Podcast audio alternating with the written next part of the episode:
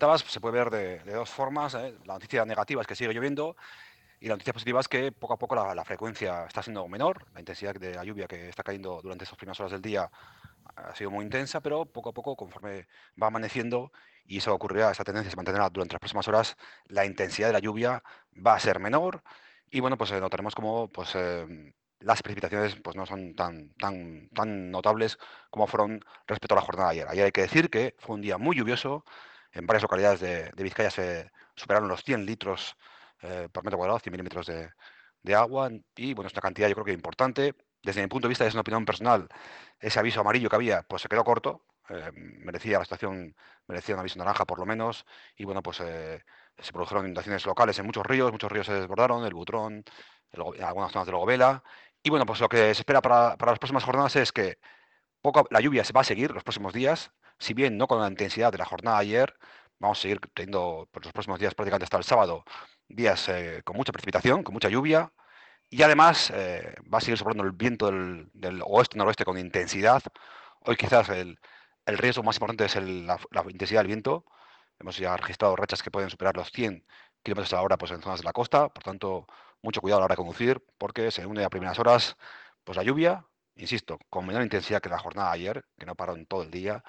y pues el, fuerte viento del oeste. Atención cuando tengamos que utilizar el coche, si tenemos que mm, pues, cruzar algún puente o viaducto, porque ahí es el momento en el cual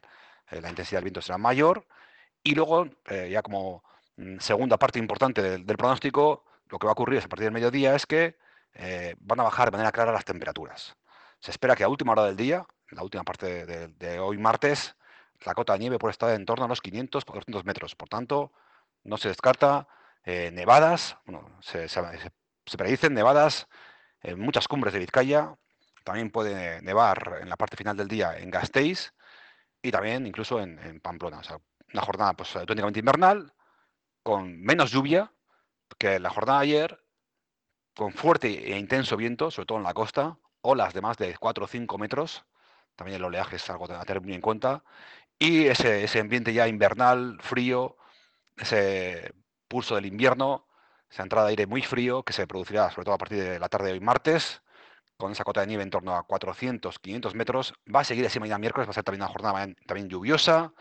también con fuerte viento del oeste y también con cota de nieve en torno a 400, 500 metros,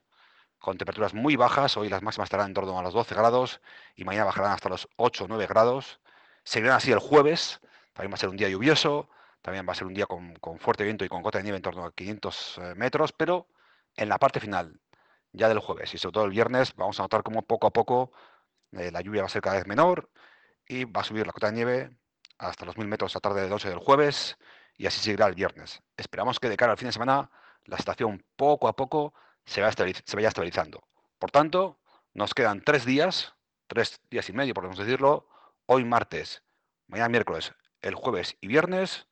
con lluvia, con fuerte viento y con nieve a partir de 400-500 metros. Eh, si ayer el riesgo principal era la lluvia, hoy poco a poco vamos a ver cómo la lluvia mm, pierde intensidad y el viento y el frío y la nieve, el viento y la nieve, van a ser los protagonistas de la segunda parte del día. Y continuará así el miércoles. Por tanto, mucha precaución, si tenemos que desplazarnos, abrigarnos bien. Y bueno, pues la parte más dura del invierno ha llegado en esta segunda mitad del mes de enero.